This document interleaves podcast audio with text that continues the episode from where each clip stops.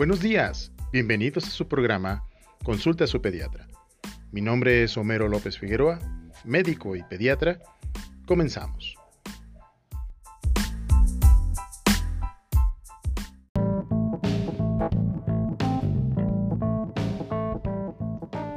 El tema del día de hoy es muy interesante tanto para papás y sobre todo para los colegas médicos y pediatras. Revisión del niño sano o control del niño sano y más recientemente seguimiento pediátrico. Así que vamos adelante con el tema.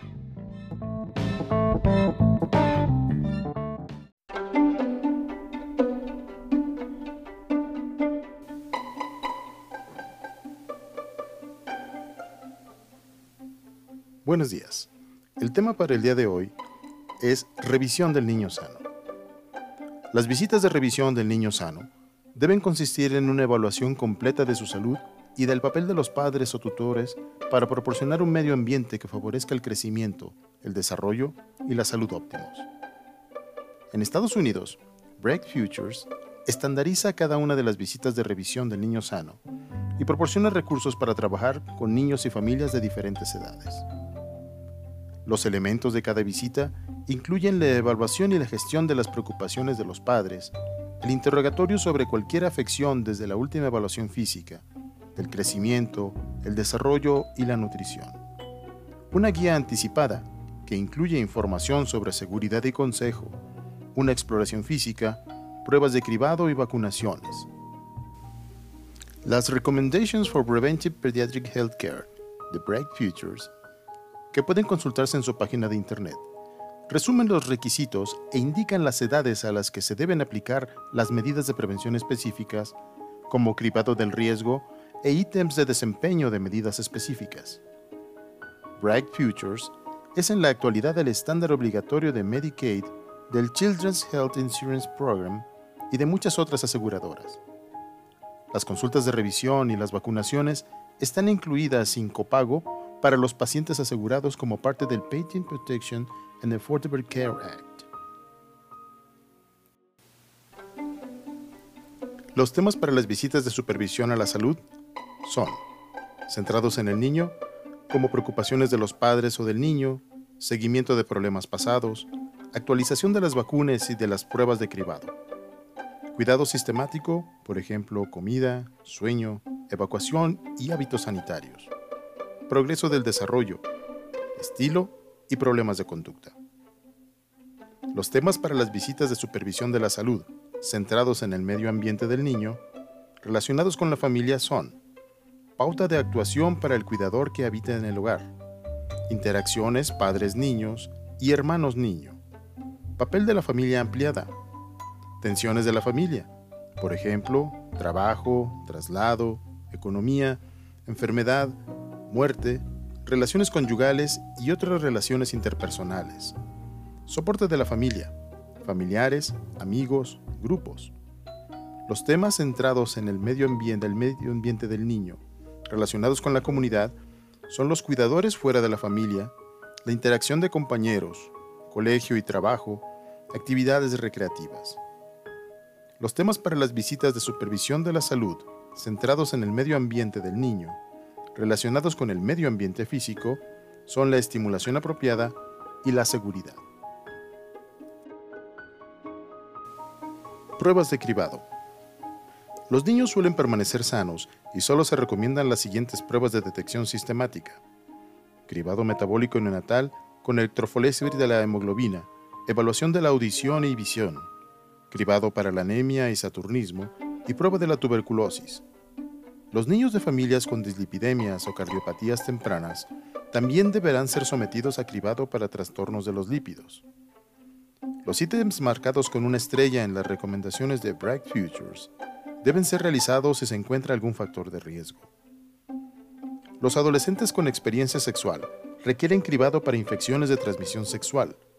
Cuando el cuidado de un lactante o un niño pequeño comienza después del periodo neonatal, el pediatra debe realizar las pruebas de cribado y las vacunaciones que no se hayan realizado. Cribado neonatal. Cribado metabólico. El cribado metabólico de los recién nacidos varía en los distintos estados de Estados Unidos. Cada uno determina sus propias prioridades y procedimientos, pero en el cribado metabólico suelen incluirse las siguientes enfermedades: fenilcetonuria, galactosemia, hipotiroidismo, enfermedad de la orina de concolor a jarabe de arce y aciduria orgánica. En la actualidad, muchos estados tienen programas de detección selectiva para fibrosis quística que estudian el tripsinógeno inmunoreactivo. Si esta prueba es positiva, se realiza un análisis del ácido desoxirribonucleico, ADN, para mutaciones de la fibrosis quística. Electroforesis de la hemoglobina. Los niños con hemoglobinopatías tienen un alto riesgo de infección y de complicaciones de la anemia. La detección precoz puede prevenir o mejorar estas complicaciones. En los lactantes con enfermedad derpanocítica, se inicia la profilaxis con penicilina oral para prevenir la sepsis, que es la principal causa de mortalidad en estos niños. Evaluación de la audición. Puesto que el habla y el lenguaje tienen un papel central en el desarrollo cognitivo del niño, el cribado de la audición se realiza antes del alta del nido o en la maternidad. La audición del lactante se pone a prueba colocándole unos auriculares sobre las orejas y unos electrodos en la cabeza. Se emiten sonidos estándar y se documenta la transmisión del impulso al cerebro. Si es anormal, está indicada una evaluación más a fondo utilizando tecnología de potenciales evocados a la transmisión de sonidos. Cribado de la audición y la visión en los niños mayores, lactantes y preescolares. Las sospechas relacionadas con la audición surgen al interrogar a los padres sobre las respuestas a los sonidos y al habla, y mediante un examen cuidadoso del habla y el lenguaje. Las sospechas sobre la visión pueden producirse durante el examen de los hitos motores groseros. Los niños con problemas de visión pueden tener un retraso. Y la exploración física de los ojos. Se interrogará a los padres sobre cualquier preocupación relacionada con la visión hasta que el niño cumpla los 3 años de edad y sobre la audición hasta los 4. Si existen sospechas, se tomarán medidas para la realización de pruebas definitivas. La audición puede evaluarse mediante las respuestas a potenciales evocados, como se ha mencionado para los recién nacidos. En los preescolares y los niños mayores incapaces de colaborar en las pruebas auditivas formales con auriculares, pueden emplearse la, audiología conductual. Se suministran sonidos dentro de una habitación a prueba de ruidos y las respuestas son evaluadas por audiólogos expertos. La visión puede evaluarse remitiendo al niño a un oftalmólogo pediátrico y por las respuestas a potenciales evocados visuales. Niños a partir de 3 años de edad. La audición y la visión pueden evaluarse de modo objetivo a varias edades empleando técnicas estándar, como especifican las recomendaciones de Bright Futures. El interrogatorio de la familia y del niño sobre cualquier preocupación o consecuencia de la audición o la visión deficientes proporciona una evaluación subjetiva. A los 3 años de edad, los niños son sometidos a cribado de la visión por primera vez si su desarrollo permite la realización de la prueba. Muchos niños de esa edad carecen del lenguaje interactivo o de las capacidades interpersonales para realizar un cribado de la visión. Estos niños deben ser reexplorados a intervalos de 3 a 6 meses para asegurarse de que la visión es normal. Puesto que la mayoría de ellos no identifican todavía letras, se recomienda emplear optotipos de Snellen con formas estándar. Cuando el niño es capaz de identificar las letras, debe utilizarse la gráfica más exacta de letras.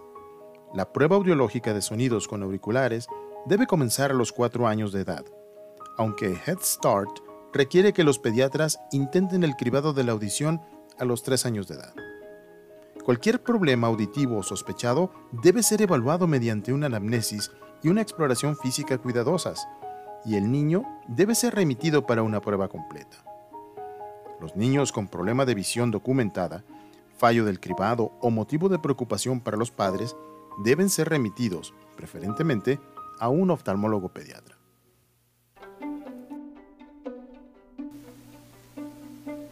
Cribado para la anemia. En los niños se realiza el cribado de la anemia a edades en las que existe una incidencia más alta de anemia ferropénica. Los lactantes son sometidos a cribado al nacer y otra vez a los cuatro meses si existe un riesgo documentado como peso bajo al nacer o prematuridad. Los lactantes nacidos a términos sanos suelen ser sometidos a cribado a los 12 meses de edad, puesto que en ese momento hay una incidencia alta de deficiencia de hierro. Los niños son evaluados en otras visitas respecto a los riesgos o las preocupaciones relacionadas con la anemia. Se indica una estrella en las recomendaciones de Bright Futures disponibles en su página de internet. Debe evaluarse la etiología de cualquier anomalía detectada. Los lactantes anémicos no rinden tan bien en las pruebas de desarrollo estándar. Cuando se sospecha fuertemente una deficiencia de hierro, puede realizarse un ensayo terapéutico con hierro. Cribado para saturnismo. La intoxicación por plomo puede causar anomalías del desarrollo y de la conducta que no son reversibles, aunque se trate del trastorno hematológico y otras complicaciones metabólicas.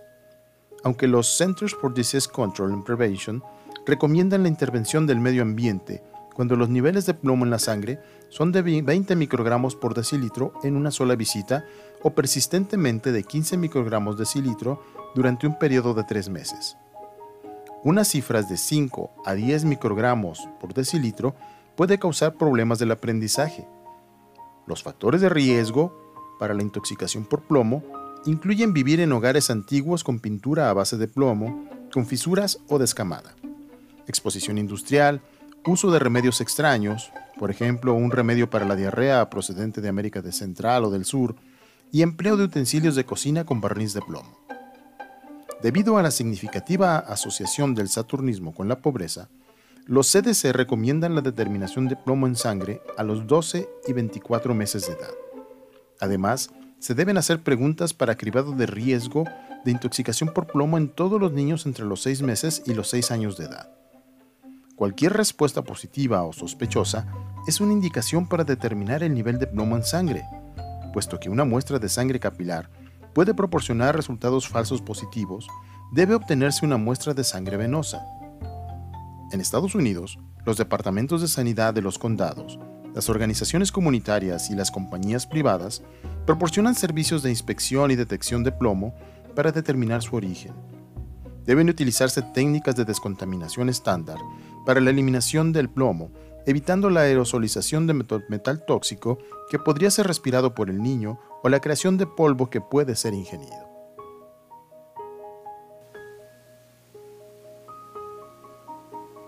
Prueba de la tuberculosis.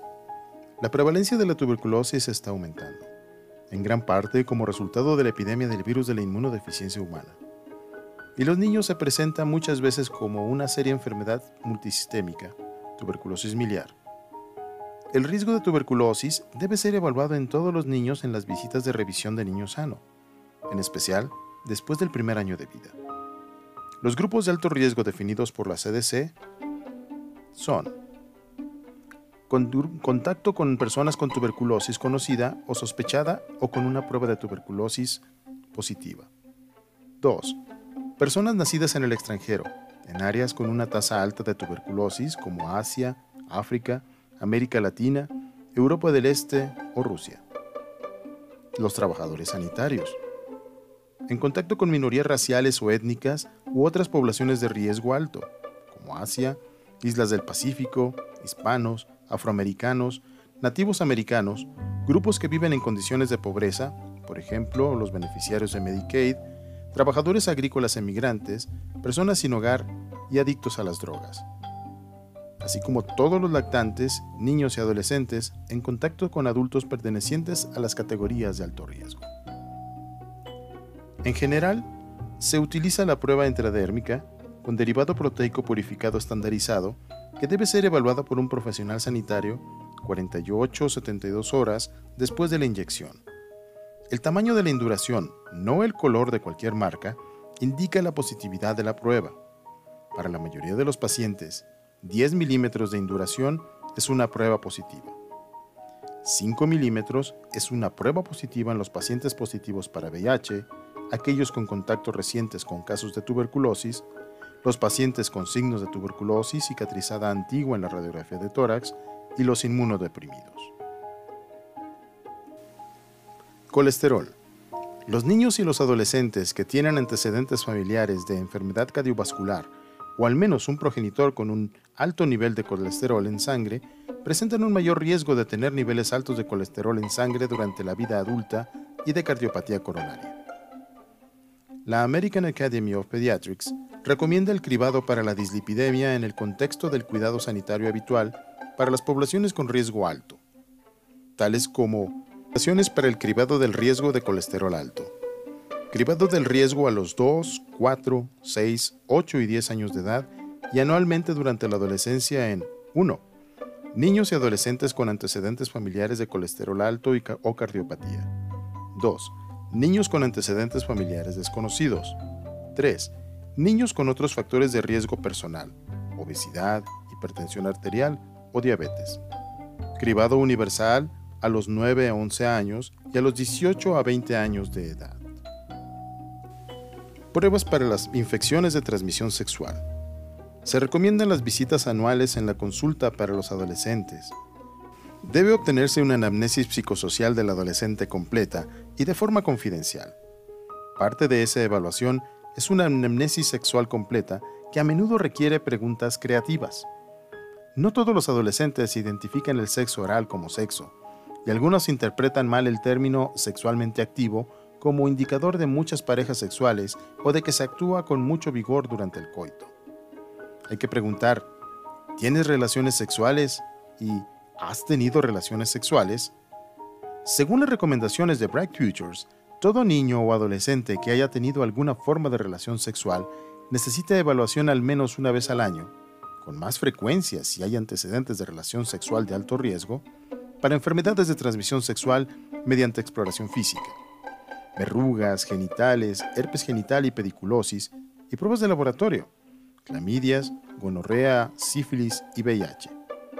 Las mujeres jóvenes deben ser evaluadas en cuanto al virus del papiloma humano y lesiones precancerosas mediante extensión del Papa Nicolau a los 21 años. Vacunaciones. El registro de vacunaciones debe comprobarse en cada visita a la consulta, cualquiera que sea su razón, y se administran las vacunas apropiadas. Atención odontológica. Muchas familias en Norteamérica, en particular las de nivel socioeconómico más bajo y las pertenecientes a minorías étnicas, infrautilizan los servicios de cuidado dental. Los pediatras pueden identificar anomalías groseras como caries grandes, inflamación gingival o una importante maloclusión. Todos los niños deben ser sometidos a una exploración dental por un odontólogo al menos una vez al año y una limpieza dental por un odontólogo o higienista cada seis meses. Las visitas de atención sanitaria odontológica deben incluir instrucción sobre el cuidado preventivo en el hogar, cepillado y seda dental. Otros métodos profilácticos que se han demostrado efectivos para prevenir las caries son los tratamientos tópicos con flúor concentrado o barniz dental, y acrílicos en los molares. Los odontólogos pediátricos recomiendan comenzar las visitas al año de edad para educar a las familias y buscar caries por leche de biberón. Algunos recomiendan la aplicación por los pediatras de barnices dentales en los dientes de los niños, sobre todo en las comunidades que no cuentan con odontólogos pediátricos. La fluoración del agua o los suplementos de flúor en las comunidades que no cuentan con fluoración son importantes para prevenir las cavidades. Evaluación nutricional. La representación del crecimiento de un niño en las gráficas estándar es un componente vital de la evaluación nutricional Debe realizarse una anamnesis dietética, puesto que el contenido de la dieta puede indicar un riesgo de deficiencia nutricional. Guía anticipada. Por guía anticipada se extiende la información transmitida a los padres verbalmente en los textos escritos e incluso indicando a los padres ciertas páginas de Internet para ayudarles a facilitar el crecimiento y el desarrollo óptimo de sus hijos. La guía anticipada, pertinente a cada edad, es otra parte de las recomendaciones de Bright Futures, que tiene un juego de herramientas que incluye temas y folletos de una página para las familias y para los niños mayores, acerca de los aspectos de mayor interés para cada edad específica. Es importante revisar con brevedad los temas de seguridad tratados en otras visitas, con fines de refuerzo. En cada visita se realizan comentarios apropiados para la edad. Temas de seguridad. La causa más común de muerte en los lactantes entre un mes y un año de edad son los accidentes de tráfico. Ningún recién nacido debe ser dado de alta de la guardería sin que los padres tengan un asiento de seguridad en el automóvil, bien instalado y que funcione. Muchos concesionarios de automóviles ofrecen servicios para confirmar que los asientos de seguridad están correctamente instalados en sus modelos específicos. La mayoría de los estados tienen leyes que obligan a usar asientos de seguridad hasta que el niño tiene 4 años o pesa al menos 18 kilos. A continuación, se presentan algunas recomendaciones para la seguridad en los automóviles de los niños en distintas edades. Los lactantes y los preescolares deben ir sentados en un asiento de seguridad orientado hacia atrás hasta que tengan dos años o hasta que alcancen un peso o la altura máximos permitidos por el fabricante del asiento de seguridad. Los niños mayores de dos años y los que ya son grandes para ir sentados en un asiento orientado hacia atrás deben utilizar un asiento orientado hacia adelante con un arnés durante el mayor tiempo posible hasta alcanzar el peso o la altura máximos permitidos por el fabricante. Los niños cuya altura o peso supere el límite de los asientos orientados hacia adelante deben viajar en el asiento elevador que facilite la colocación del cinturón de seguridad hasta que el propio asiento del coche pueda colocarse correctamente. En general, cuando alcancen una altura de 145 centímetros y tengan 8 a 12 años de edad. Los niños mayores siempre deben utilizar cinturones de seguridad de hombro y regazo para que la protección sea óptima. Todos los niños menores de 13 años deben viajar en los asientos traseros del vehículo para una protección óptima, específicamente para protegerse de las bolsas de aire, que en los niños pequeños pueden producir más lesiones que el propio accidente. La iniciativa Back to Sleep, de espalda para dormir, ha reducido la incidencia del síndrome de muerte súbita infantil. Antes de esta iniciativa, los lactantes eran colocados sistemáticamente en decúbito prono para dormir. Desde 1992, cuando la Asociación Americana de Pediatría recomendó este programa, la tasa, mundial, la tasa anual de síndrome de muerte súbita del infante ha disminuido en más del 50%. Otra iniciativa está, está destinada a los suministradores de cuidados diurnos, puesto que el 20% de las muertes por síndrome de muerte súbita del infante ocurren en el contexto de los cuidados de día. Esta fue la primera parte del tema relacionado con la revisión del niño sano. La próxima vez continuaremos con la segunda parte. Hasta luego. Y recuerdan, acudan con su pediatra.